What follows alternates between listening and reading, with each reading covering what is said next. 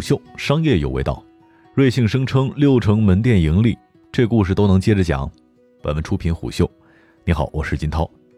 有的企业还活着，但约等于死了；而有的企业，你以为它死了，但其实活得好好的，甚至活得越发滋润。距离上一次瑞幸同意向美国证券交易委员会支付一点八亿美元的罚金以了结指控，也就过去了不到十天的时间，瑞幸就用了一份未经审计的财报又出现在了公共视野。这份报告披露了瑞幸咖啡近期的业务营收状况，而非常有意思的是，在财报数据真实可信的情况下，瑞幸在二零二零年过得其实还不错。本期商业动听给您讲讲如今瑞幸真实的运营情况。这份报告并不是真的财报，而是一份叫做“联合临时清盘人”向开曼群岛大法院提交的一份报告。其中除了大量合规性的内容、法律声明和拗口难懂的遣词造句之外，最吸引人的就是披露了瑞幸咖啡近期的业务表现。在财务数据真实可信的情况之下，瑞幸在2020年其实并没有像大众所想的那样过得很艰难，反而处于营收状态。但值得注意的是，文件当中公布的财务数据仍然是未经审计的，而且由于不是财报的缘故，其披露的数据也非常粗糙，基本上没有任何细节。不过，我们姑且可以认为数据是真实的，毕竟要继续向法院提交文件当中去造假，那瑞幸也太不知死字儿怎么写了。报告显示，双方在二零二零年七月二十三号共同制定了新的业务计划草案，并且在十月八号进行进一步的修订。根据新的方案，瑞幸咖啡的战略重点已经从快速扩展转为有针对性的扩张，以及提高盈利能力和现金流。根据披露信息，瑞幸咖啡二零二零年前三个季度的营收分别是五点五六亿、九点八亿和十一点四五亿，较去年同期分别增长百分之十八点一、百分之四十九点九和百分之三十五点八。从中可以看得到，疫情对瑞幸的影响是存在的，但其实没那么明显。第二季度和第三季度的回暖非常显著。严格来说，这个表现对于一家线下零售品牌而言已经非常不错。要知道，市面上现在各种咖啡新品牌是层出不穷，似乎个个要取瑞幸而代之，扛起国产咖啡的大旗。但是，恐怕他们真实的营收连瑞幸的零头都没有。这次报告最引人注目的是，瑞幸咖啡称，目前约百分之六十的门店已经在门店层面实现了盈利了。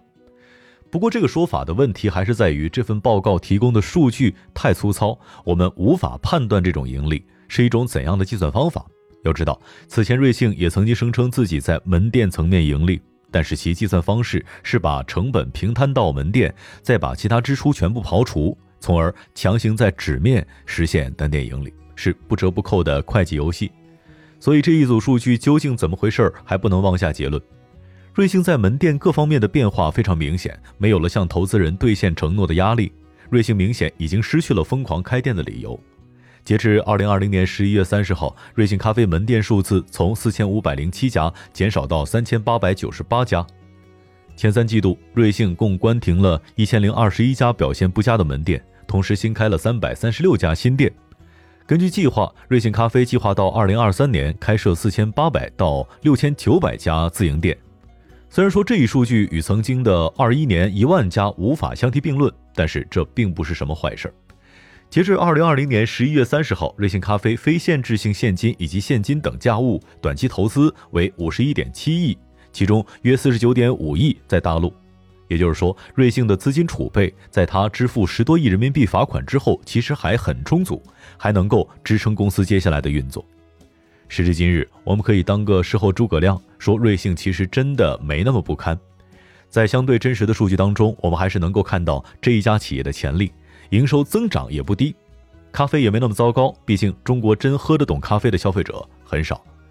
而瑞幸最大的问题是过于沉迷于资本游戏，以至于给投资人画大饼成为了目的，股价成为了取代真实经营状况指导公司的唯一标准。这也就是我们常说的脱实向虚。不得不说，瑞幸管理层非常了解如今的华尔街，知道那里的人不关心你做成了什么，更关心你将要做什么，哪怕不是非常的实际，只要故事好听就行。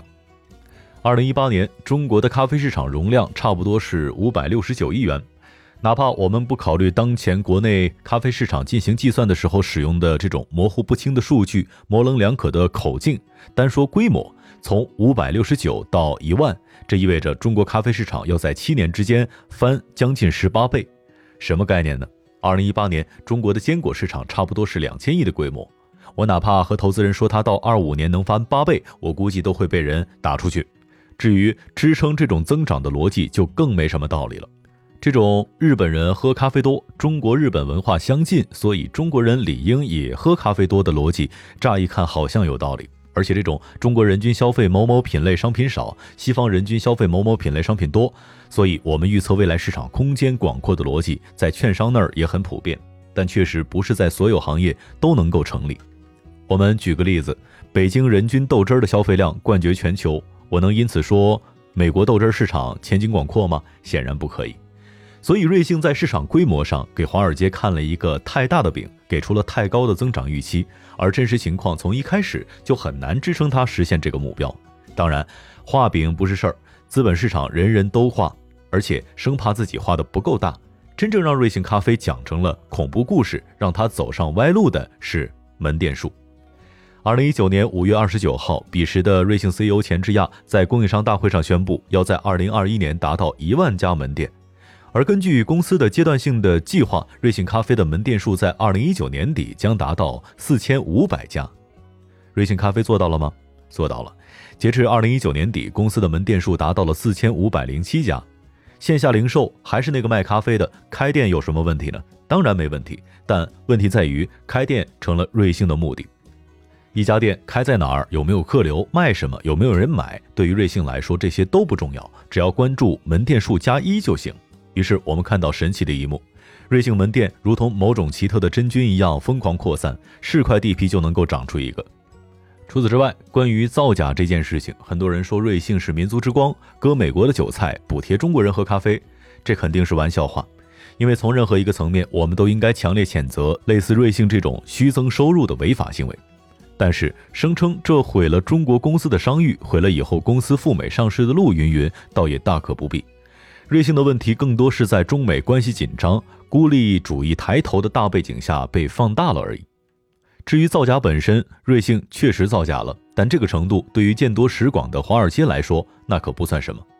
远的有五大会计事务所直接砸成四大的安然事件，近的有一滴血骗局的伊丽莎白·福尔摩斯把全世界政界精英当猴耍，这种大风大浪都过来了，瑞幸这两亿杯咖啡的事儿都是小问题。当然，瑞幸翻船之后，国内后续的咖啡品牌如果再想赴美，可能难度就比较大了。但对于其他行业来说，大可不必危言耸听，夸大其负面影响。其实对于瑞幸来说，故事差不多就到这里了。好好干卖咖啡，这很有前途的工作，别再惦记什么华尔街和资本游戏。毕竟他敢有上市的心思，谁敢做上市辅导？敢做上市辅导，哪个交易所敢让他上？交易所敢让他上，你敢买吗？也许投机客敢，反正我不敢。一家信誉破产的企业，也就是这个待遇。所以给瑞幸的一个建议是：老老实实做线下，开门店，搞经营，别再沉迷资本游戏，别再用写给华尔街的招股书而费实际的经营数据做指导，脚踏实地一些。中国庞大的内需还是养得活它的。商业洞听是虎嗅推出一档音频节目，精选虎嗅耐听文章，分享有洞见的商业故事。我是金涛，四点水的涛，下期见。虎嗅。商业有味道。本节目由喜马拉雅、虎嗅网联合制作播出，欢迎下载虎嗅 APP，关注虎嗅公众号，查看音频文字版。